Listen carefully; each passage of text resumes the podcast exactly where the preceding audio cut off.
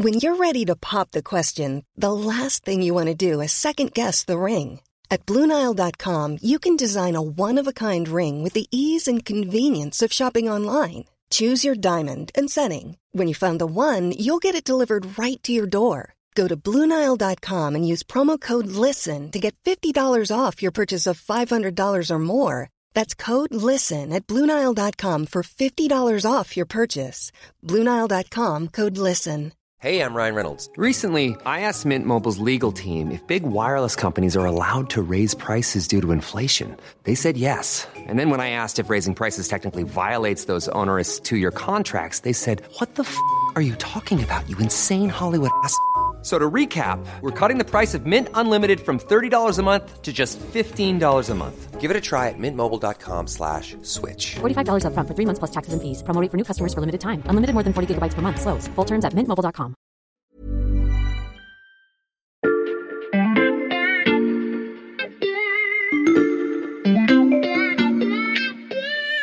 Salut, c'est Xavier Yvon. Nous sommes le mercredi 2 février 2022. Bienvenue dans La Loupe, le podcast quotidien de l'Express. Allez, venez, on va écouter l'info de plus près. Vous avez très certainement déjà vécu cette scène. Vous vous posez le soir dans le canapé après une journée de télétravail ou passez au bureau, un masque collé sur le visage. Vous allumez la télé.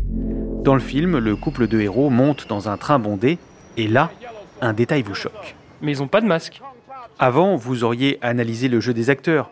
Aujourd'hui, vous vous dites que c'est bizarre, une foule à visage découvert. Tout comme avant, vous vous vexiez quand quelqu'un annulait un dîner à la dernière minute, alors qu'aujourd'hui, vous vous attendez à chaque fois à ce que l'un de vos convives soit testé positif. D'ailleurs, c'est pour ça que vous êtes seul le soir euh, devant la télé. Parmi les choses auxquelles vous vous êtes habitué, il y a aussi les écouvillons dans les narines et l'annonce du bilan quotidien du nombre de cas. Depuis deux ans, le Covid a pris une place démesurée dans nos vies de tous les jours, mais tout ça pourrait bientôt enfin changer. L'Organisation mondiale de la santé le dit elle-même, il faut repenser la gestion de cette crise et envisager un retour à une forme de vie normale avec le Covid et les éventuelles prochaines pandémies. À quand la fin des protocoles sanitaires contraignants et souvent décidés dans l'urgence? C'est la question qu'on passe à la loupe aujourd'hui. Stéphanie, quand pourrons-nous enfin enregistrer un épisode de La Loupe sans masque Alors là, Xavier, vraiment, je n'en sais rien. Je pense que c'est, il est totalement impossible de répondre à cette question aujourd'hui. Donc, on n'a pas fini de te faire venir dans La Loupe pour parler du Covid. Stéphanie Benz, spécialiste santé ici à l'Express. Salut. Salut. Stéphanie, on va tout de suite briser le doux rêve qu'il nous arrive encore de caresser. On ne reviendra pas au monde d'avant sans Covid. Non, effectivement, Xavier, malheureusement, tous les experts aujourd'hui nous le disent de façon, pour le coup, vraiment euh, certaine. Le virus ne disparaîtra pas. Il est là pour rester. Il n'y a aucune raison qu'il disparaisse un jour de la surface de la Terre. Néanmoins, on peut espérer qu'à un moment ou à un autre, on entre dans une nouvelle phase de l'épidémie. D'ailleurs, aujourd'hui, beaucoup d'experts, euh, à commencer d'ailleurs par le, le professeur Delfrécy, euh, beaucoup espèrent qu'à partir de mars, euh, on entre dans une phase un peu plus calme de l'épidémie quand la, la vague Omicron sera passée. On est dans, dans une épidémie de, de long cours, hein, de long, long cours. Et je n'ai pas dit qu'on avait terminé, loin de là. Hein. Je vous ai dit qu'on allait souffrir et que beaucoup souffrir, même jusqu'à la mi-mars. Mais néanmoins, il faut qu'on recommence quand même à, à, à voir nos visages un tout petit peu. Pendant les deux dernières années, on a été vraiment en mode crise, en mode panique en permanence. Aujourd'hui, un peu partout dans le monde, on voit que euh, un certain nombre de pays et ainsi également que l'OMS réfléchissent à euh, euh, gérer l'épidémie autrement, ne serait-ce que pour des raisons financières, parce que dans les pays qui, comme la France, continuent à tester très très largement leur population, cette stratégie a un coût démesuré par rapport aux bénéfices qu'on semble pouvoir en retirer aujourd'hui. Sortir du mode urgence ou, ou, panique, d'accord, mais la vague actuelle, elle est encore très forte. Euh, jamais autant de Français n'ont été contaminés par jour depuis le début de la pandémie? On voit tous les jours le nombre de contaminations exploser. Et c'est justement ce qui fait dire à un certain nombre d'experts, dont euh, Marco Cavalleri, le, le, chef de la stratégie vaccinale de l'Agence européenne du médicament, qu'on peut espérer voir euh, le bout du tunnel. Nobody knows exactly when we'll be at the end of the tunnel, but we will be there. L'idée, c'est que euh, en combinant la vaccination avec la diffusion très large du variant Omicron dans la population, et donc euh, une immunité qui va finalement monter entre la vaccination et les infections naturelles, qu'on arrive à un scénario qui, je cite, se rapprocherait de l'endémicité. We will be fastly moving towards a scenario that will be closer to endemicity. On sortirait d'une phase pandémique pour aller vers une phase plus endémique. Alors Stéphanie, tu peux nous expliquer la différence? Ça veut dire quoi exactement endémique? Un virus endémique, c'est un virus qui est plus prévisible, qui continue à circuler, qui continue à contaminer une partie de la population, mais sans vagues qui nous déstabilisent totalement et qu'on n'arrive pas à, anticiper, à gérer. Donc on est plus proche effectivement de la, grippe qui circule en permanence dans un ou l'autre hémisphère et dont on sait qu'elle va arriver chez nous pendant l'hiver et provoquer euh, un certain nombre de contaminations. Endémique, voilà une définition à ranger dans l'armoire de la loupe. Euh, enfin, s'il reste de la place sur l'étagère des mots du Covid. Voilà, c'est bon. Euh, Stéphanie, c'est une bonne ou une mauvaise nouvelle si le Covid devient endémique? Alors, euh, c'est pas forcément une bonne nouvelle. Pour des, maladies endémiques, par exemple, on a le sida, le paludisme, qui sont des maladies endémiques et donc euh, qui continuent à tuer euh, beaucoup de personnes chaque année. Même la grippe est une maladie endémique et au niveau planétaire, elle continue à faire beaucoup, beaucoup de morts. Alors, beaucoup moins que le Covid, mais beaucoup quand même. Donc, non, non, c'est pas forcément une bonne nouvelle. Stéphanie, est-ce que les experts sont unanimes sur ce scénario d'un virus qui deviendrait endémique? Alors en fait euh, non. Euh, moi ce qui m'a beaucoup frappé quand euh, j'ai travaillé sur le sujet, c'est qu'en fait des experts comme Anthony Fauci par exemple, le conseiller de la Maison Blanche sur l'épidémie donc aux États-Unis, lui-même dit qu'en fait on n'en sait rien. Et Sylvie Briand qui est une des responsables de la gestion de l'épidémie à l'Organisation mondiale de la santé me disait pour elle il y avait devant nous trois scénarios, soit le Covid qui continue à devenir de plus en plus bénin et donc qui se transforme en rhume, soit un virus qui devient comme la grippe, donc endémique. mais qui continue à, donner des épidémies ponctuellement, à faire des morts, etc., ce qui serait déjà pas un très bon scénario, ou alors l'arrivée d'un nouveau variant qui relancerait l'épidémie, voire la pandémie. Et, euh, et en fait, aujourd'hui, entre ces trois scénarios, personne n'est capable de trancher. Il y a des arguments qui vont vers le premier ou le deuxième scénario, mais il y en a aussi. le, virus reste imprévisible. On n'a pas été capable d'anticiper Omicron et il n'y a pas de raison qu'il n'y ait pas un nouveau variant qui arrive, qui nous surprenne encore une fois. Les experts continuent euh, d'être surpris en permanence depuis deux ans. Donc, euh, attendons de voir euh, l'évolution et les, prochaines surprises ou l'absence de surprises pour voir vers quoi on va. Il reste donc bon nombre d'inconnus et le virus nous réserve peut-être encore des mauvaises surprises, mais certains de nos voisins considèrent eux qu'on est déjà dans une nouvelle phase de la pandémie et ils ont décidé de changer de stratégie.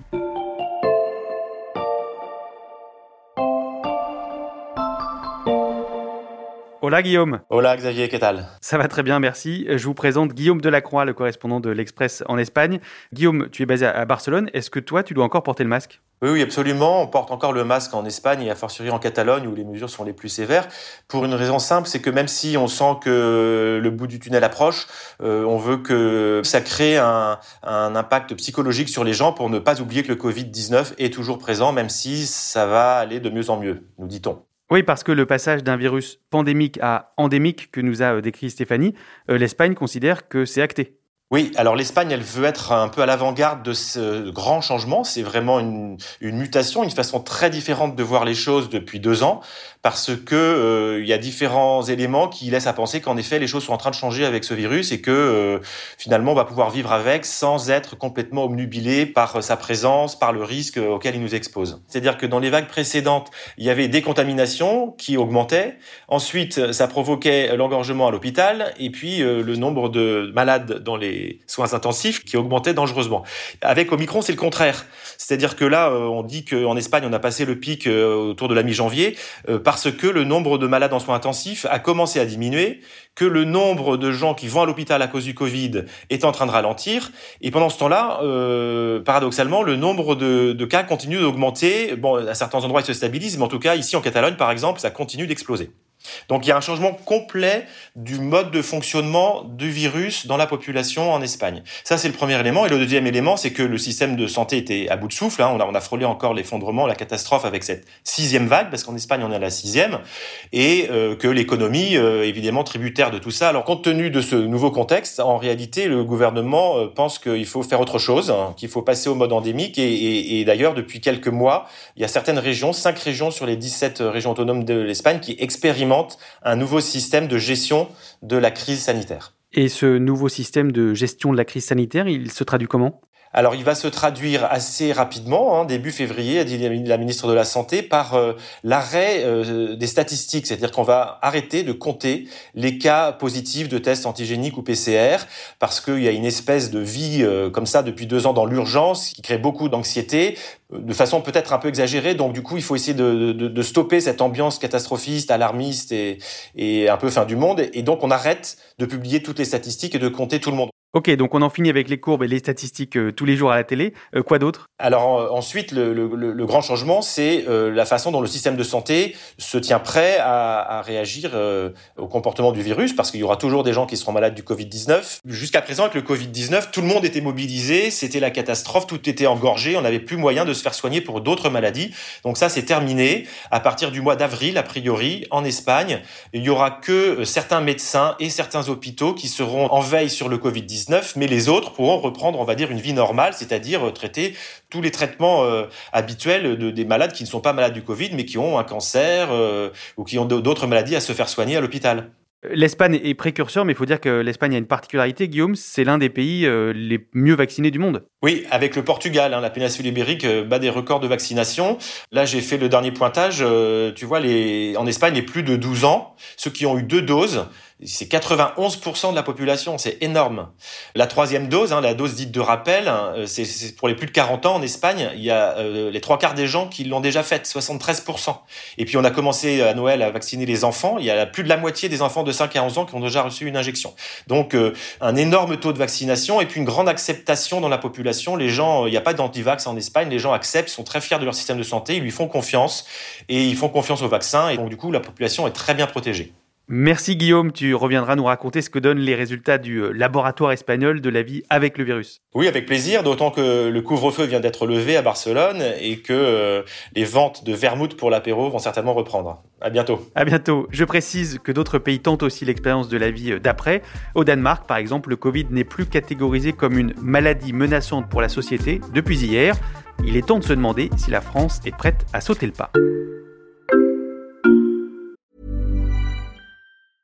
I'm Sandra, and I'm just the professional your small business was looking for. But you didn't hire me because you didn't use LinkedIn jobs. LinkedIn has professionals you can't find anywhere else, including those who aren't actively looking for a new job but might be open to the perfect role, like me. In a given month, over 70% of LinkedIn users don't visit other leading job sites. So if you're not looking on LinkedIn, you'll miss out on great candidates like Sandra. Start hiring professionals like a professional. Post your free job on linkedin.com/people today.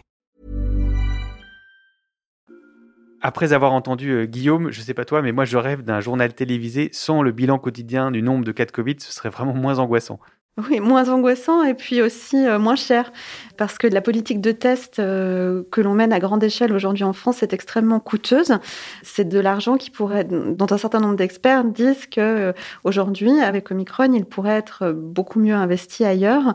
D'autant que cette politique de test, en plus, à très large échelle, ne permet probablement même pas de repérer tous les cas. C'est tout ce qui justifie de changer de politique de test. Et justement, euh, Stéphanie, est-ce qu'en France, on envisage de changer notre façon de surveiller l'épidémie? Pas à très court terme, mais en revanche, Santé publique France a confirmé que c'était un sujet qui était discuté aujourd'hui au niveau européen, au niveau du Centre européen de contrôle et de prévention des maladies. Parmi les hypothèses sur la table, celle d'aller vers un suivi de la circulation type sentinelle, comme ce qui se pratique euh, aujourd'hui pour la grippe. Tu peux nous expliquer comment fonctionne ce système sentinelle euh, pour la grippe? Oui, tout à fait. Alors c'est un, un, système qui repose sur un certain nombre de médecins généralistes qui sont choisis, qui testent leurs malades pour savoir s'ils ont le virus de la grippe ou pas. Et ces médecins sont choisis et le nombre de malades est choisi pour que ce soit représentatif de l'ensemble de la population. Donc c'est un système qui est beaucoup moins coûteux puisque ça fonctionne par échantillonnage. Ça, c'est une des pistes, mais des experts disent qu'on pourrait aussi, par exemple, en France, fonctionner avec un système de tests hebdomadaires sur des panels représentatifs à l'échelon départemental, ou alors euh, des campagnes de tests salivaires dans les écoles pour avoir une surveillance particulière de cette population euh, des enfants. Donc si on va dans cette direction, Stéphanie, ça veut dire fini les files d'attente devant les pharmacies ou les centres de test Alors pas tout à fait, parce que ce que dit aussi l'Organisation mondiale de la santé, c'est qu'il faudra continuer à proposer aux personnes à risque, et bien sûr aussi aux personnes hospitalisées, mais aux personnes à risque, donc les personnes diabétiques, obèses, etc., immunodéprimées bien sûr, de pouvoir bénéficier de tests PCR s'ils commencent à avoir des symptômes. Et ça sera d'autant plus important qu'on a des traitements qui commencent à arriver pour, euh, pour empêcher l'aggravation de ces personnes. Et donc, il faudra qu'elles puissent en bénéficier. Et pour cela, les tests PCR resteront euh, tout à fait indispensables. Et dans cette configuration, comment on fera pour surveiller l'apparition des variants?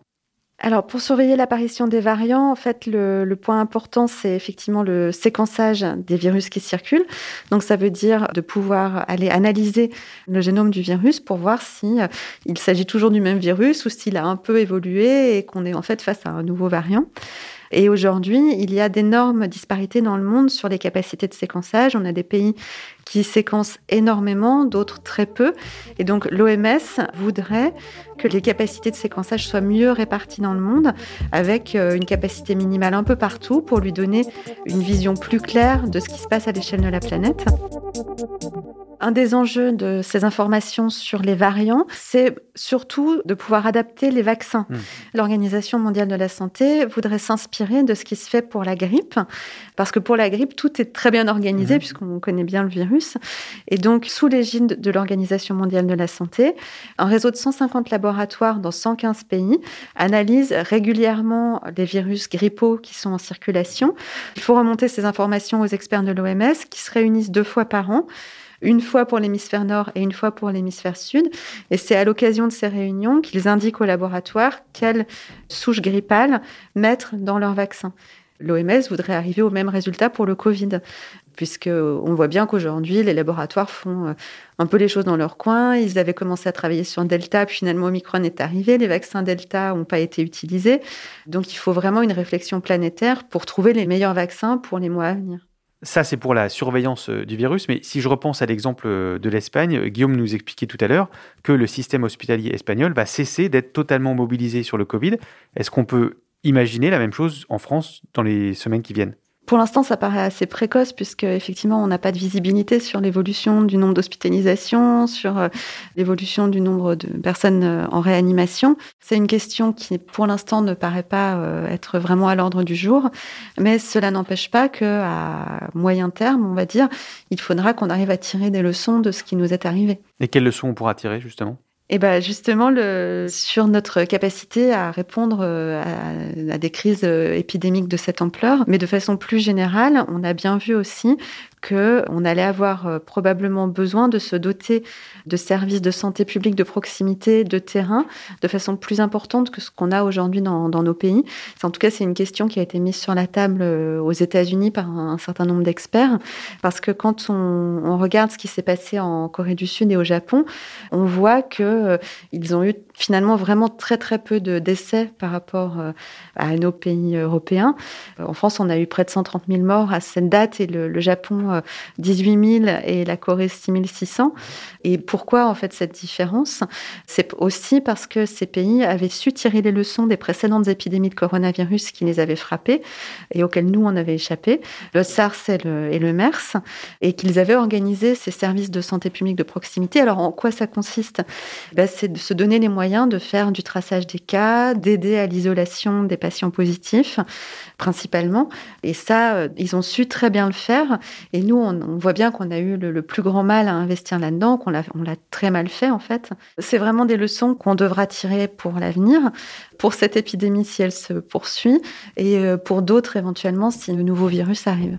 On n'est pas encore tout à fait au bout du tunnel et pas forcément prêt pour les, prochaines fois, on a bien compris. Merci beaucoup Stéphanie. Merci Xavier, à bientôt. Stéphanie Benz du service Sciences de l'Express. Vous pouvez retrouver tous ces articles à chaque fois éclairants sur le Covid. Pour ça, rendez-vous sur l'express.fr. Le premier mois d'abonnement numérique est offert en ce moment.